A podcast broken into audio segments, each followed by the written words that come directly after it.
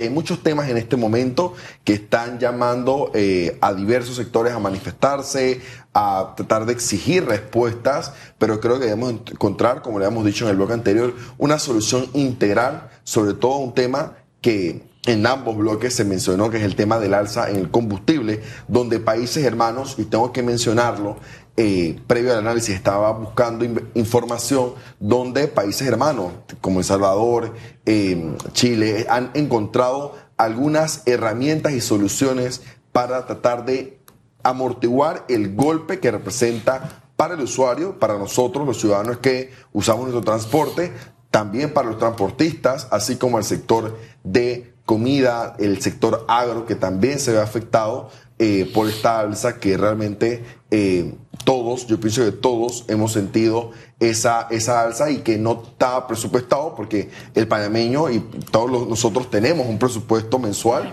que es de lo que recibimos nuestro salario, uno desglosa sus gastos y realmente ahorita en este momento para la gasolina es algo que no está dando. Ahí veía ahorita en Instagram alguien que hacía el desglose de un salario mínimo, ¿no? Y estaba en rojo menos 45 dólares cuando ponía lo que era pasaje, comida, etcétera, etcétera. Y claro que hay países vecinos que han tomado medidas, el caso de El Salvador, por ejemplo, que, es del que más se habla, el IVA, que es nuestro ITBMS. se lo suspendió a la gasolina, los derivados del petróleo, por tres meses. IVA, ITBMS, nuestra gasolina paga ITBMS. Ahí está la interrogante. Eh, porque al final a uno le suena como muy bien, ¿no? Pero es sostenible, es similar el esquema en Panamá, por supuesto que no.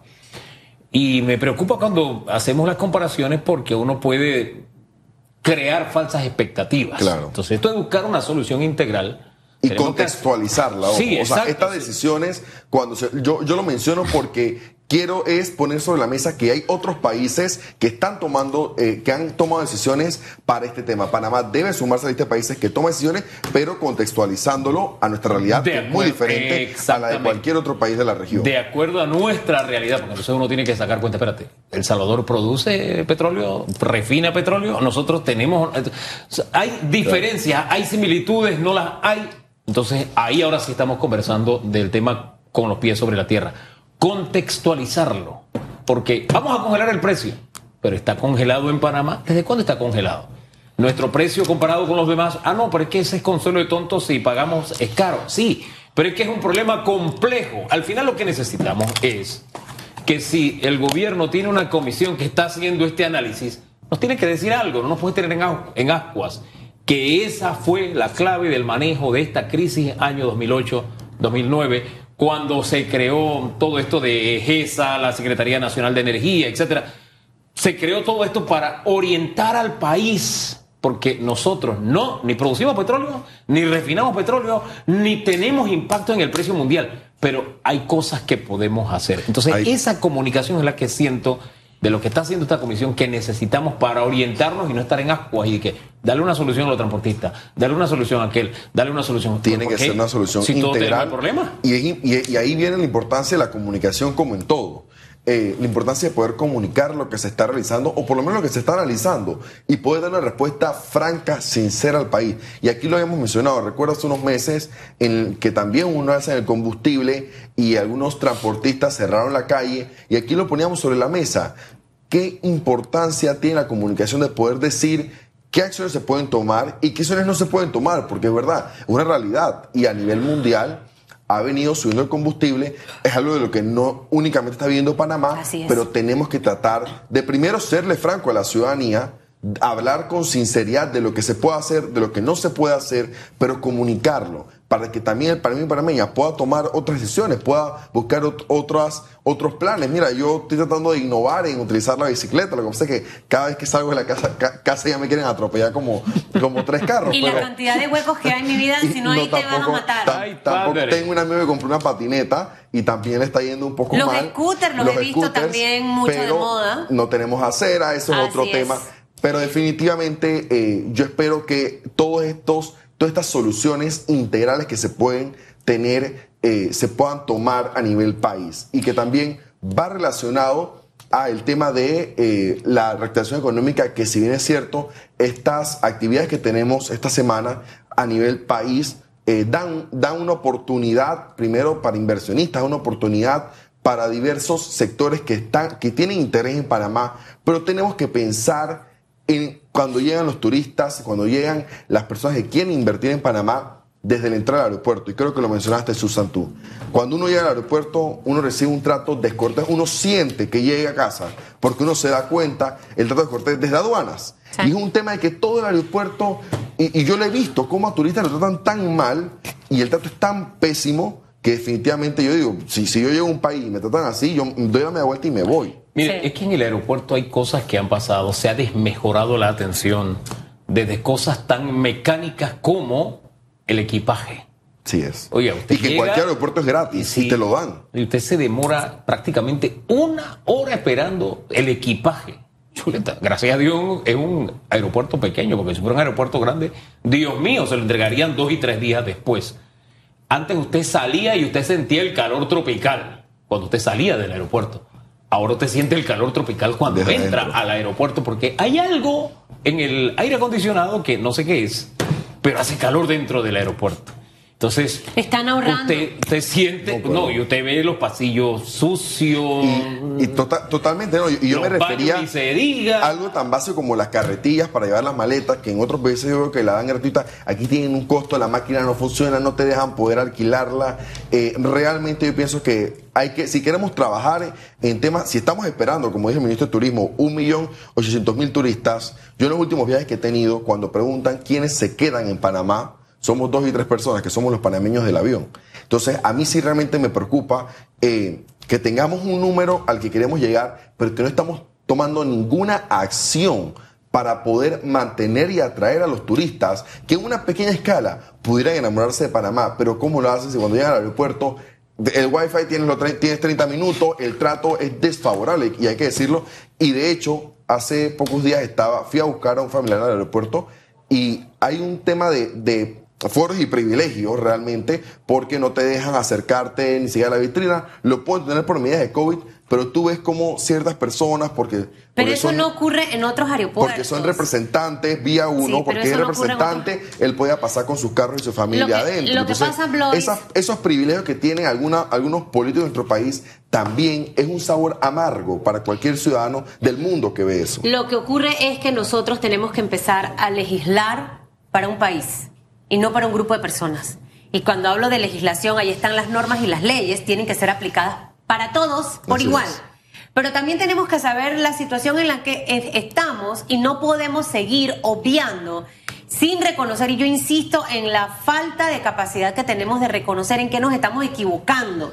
Eso es lo que no nos permite mejorar, porque siento que hay muchos funcionarios públicos que consideran que su trabajo es perfecto y que básicamente estas críticas en realidad no forman parte de lo que ellos necesitan tomar en cuenta. Mientras sigamos así, porque desde, cuándo venimos hablando del tema del aeropuerto? Desde hace rato. O sea, no es de la semana pasada. Eh, yo lo viví el año pasado, en, en agosto, cuando me tocó regresar de dejar a mi hijo. Y lo he visto en el resto de los viajes que he hecho. Entonces, al final hay una situación y hay que resolverla. Tenemos varias tareas que pienso que hay que desarrollarlas de forma integral. El tema de los aforos en los restaurantes y afines, lo mencionaba también el señor Eduardo, que en uno sí, en otro no, a este multo, al otro no. Entonces todo es como a discreción. Hay una pues. discrecionalidad y que lo vemos no solamente en el tema de restaurantes, lo vemos en todo. Y es lo que también mencionaba con un ejemplo muy sencillo del aeropuerto, pero que en todos los sectores, en todos los ámbitos vemos cómo en Panamá rige la discrecionalidad cómo a este le aplico este, a este le aplico lo otro. Cómo una norma me beneficia a mí, no beneficia al otro. Bueno, voy a utilizar la que beneficia a mí para título personal, ni siquiera es que para ver qué beneficia a mi comunidad. No, es para ver qué me beneficia a mí. Con base a eso tomo una decisión. Entonces, definitivamente yo creo que si queremos apostar a un Panamá que se desarrolle de manera integral, no solo eh, construyendo hermosos edificios, es también evitando que ciudadanos tengan que hacer una fila para sacar una cita médica hasta 10 horas antes. Eso es inhumano. Que estudiantes llegaran al aula de clase y no tenían algo tan básico como la silla, es algo también que, no podemos esperar tener el mejor país con el mejor desarrollo económico y no cumplir con cosas tan básicas como garantizar educación, salud, seguridad. Pero definitivamente si queremos realmente que los turistas, si queremos que realmente los inversionistas puedan ver a Panamá, no se trata únicamente de, de poder ofrecer eh, algunos, algunos puntos, algunas, algunas, eh, algunas temáticas, es poder trabajar también el tema de institucionalidad, en el tema del desarrollo de, nuestras, de nuestro país, en temas de educación, de competitividad, que en los últimos índices no nos hemos colocado bien, el tema de, de poder, hemos bajado el índice de competitividad y eso también es un tema que tenemos que traer sobre la mesa y que tenemos que analizar porque definitivamente a quien condena son a las próximas generaciones. Y, eso de que tenemos que analizar es analizarlo con franqueza. O sea, cada vez que se hace una crítica a alguna institución del Estado, eh, te vienen las explicaciones, o, te vienen los ataques o te vienen las explicaciones de lo bien que lo están haciendo. Hombre, yo soy un ser humano, yo me equivoco. Yo no sé si es que al frente de las instituciones tenemos gente que es perfecta y no se equivoca. Pero si hay alguna crítica, lo primero que tengo que ver, oye, es verdad. Si usted me dice, Hugo, tienes el saco manchado, yo lo primero que hago es fijarme. Yo no puedo comenzar a enseñar, no cae el saco manchado, ¿por qué? Yo lo mandé a la, a la lavandería, que me lo plancharon y plancha muy bonito. No, espérate, aguántate, mira a ver si realmente lo tiene sucio. Puede que te estén ayudando, te estén haciendo un favor. Y cuando se trata de servicios públicos, es una ayuda al país. De verdad que entrar a Panamá en un aeropuerto, con la temperatura que tienen en nuestro, en nuestro aeropuerto, es criminal, porque te meten a un sauna y no es justo. No tiene, no, no tenemos un aeropuerto bonito, pintado, limpio, no, con sus baños limpios, no, no lo tenemos. Es cierto. No te, la vez pasada cuando hablé de las maletas, funcionarios nos escribieron para decirnos lo eficientes que son.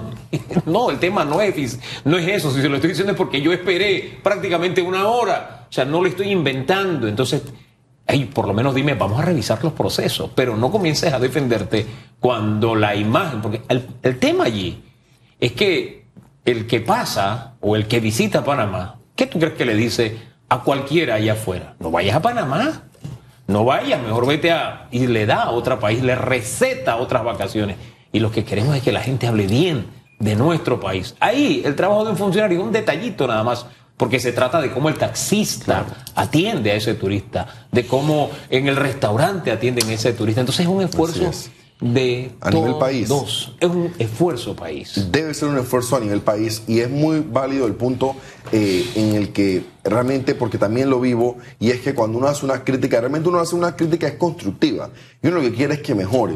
Uno no critica por ejemplo, por lo que estamos hablando en este momento, lo que sucede en el aeropuerto, porque tenemos algún interés en trabajar en el aeropuerto. solo se hace una crítica constructiva porque realmente queremos que mejore, porque sabemos que es una de las soluciones que puede traer, que se puede dar a nivel país y que puede atraer a mayores turistas y que pueda alcanzar ese número al que anhelamos, que es un número que, que era antes de la pandemia, eh, de 1.600.000 turistas que mencionó eh, el ministro, pero que ¿Por qué no podemos aspirar a otros países como República Dominicana y se ha mencionado varias veces que son países que han mejorado el ingreso de turistas inclusive antes de la pandemia, pero porque han hecho estrategias, eh, han fortalecido eh, su turismo a través de poder tener atracciones económicas, poder uno saber que uno puede llegar a ese país y tiene planes vacacionales a, costos eh, bastante económicos, cosas que realmente no vemos en Panamá. En Panamá es caro hacer turismo interno. A mí me encanta hacerlo y hago el esfuerzo por tratar de visitar las playas, las montañas, eh, ir con mis amigos, pero cuando llega un momento en la conversación cuando dicen, oye, nos sale más económico irnos a Colombia, irnos a cualquier otro país, que gastar en el turismo interno. Yo creo que de todas formas debemos tratar de invertir nosotros en ello a nivel de Estado, poder desarrollar, desarrollar respetando el, ambiente, obvio, eh, desarrollar puntos donde se pueda hacer turismo interno de manera económica, donde se puedan atraer no solamente a los turistas, sino también a los nacionales que conozcan las bellezas que tiene Panamá, porque no se conoce. Lo que pasa es que hemos hablado de esto tantas veces y en realidad no hemos visto ejecución de estos planes ni proyectos. Hasta de fondo hemos hablado. Eh, entonces, creo que llegó el momento, como decía el eslogan de la campaña del señor Blandón, ya llegó la hora de hacerlo. Te tengo un par de conocidas que me dicen, oye, no vamos para Medellín. Yo, ay, no, pero ya yo no quiero ir a Medellín. ¿Cuánto le sale todo? 34 dólares el hotel con desayuno incluido cuatro días. Imagínese, ahí mismito en el Parque Lleras. Saca cuenta y date cuenta, como dice un supermercado. Entonces, ¿no? tenemos que ver qué hacemos. Ojo, entendemos la realidad de Panamá. No- no- nuestro costo de vida es diferente. Eh, pero hay que ver qué se hace para específicamente en esa área mejorar. Y, y- y lo hemos visto cuando hoteles, por ejemplo, o cualquier eh, eh, miembro del sector turístico realiza ofertas y realiza eh, eh, atracciones económicas eh, para poder atraer a, a turistas. También llegan muchos nacionales, porque realmente hay un interés en conocer Panamá pero es muy difícil con los costos que tenemos hoy día en el mercado. Yo pienso que tenemos que dejar de hablar, como bien dicen, de, no solamente de las críticas, sino también de lo que debemos hacer y empezar a hacerlo. Eh, hoy tenemos un Ministerio de Turismo que tiene una responsabilidad más importante, está sentado en el Consejo de Gabinete y ojalá en cada reunión semanal que hay pueda llevar soluciones concretas, acciones puntuales que se estén tomando desde, desde la llegada al aeropuerto de cualquier turista hasta cuando se regresa. Y eso involucra su estadía completa, el tema de la seguridad que también tenemos que ofrecer, tanto nacionales como los turistas, y poder desarrollar un plan integral que beneficie no solamente a los sectores que se ven involucrados en el turismo, sino a nivel país, porque todo, de una manera u otra, directa o indirectamente, nos hemos beneficiado con la llegada de turistas, con la llegada de inversionistas que apuestan a Panamá como un lugar para poder realizar sus inversiones. Hombre, don Jorge Isaac, muchísimas gracias por eh, estar esta mañana en el análisis. De verdad que Gracias. gente inteligente, joven. Gracias como a usted, ustedes. Lo llenan uno- a uno de esperanza, ¿no? Porque eh, usted sabe, cuando pasa el tiempo, dice di- la, la gente usa mucho la frase que no, lo que pasa es que te estás poniendo viejo. Porque uno puede. No, y uno tiene que analizarse, porque hay cosas que uno comienza a ver y a criticarlas muy fuerte. Entonces dicen di que no te estás poniendo viejo.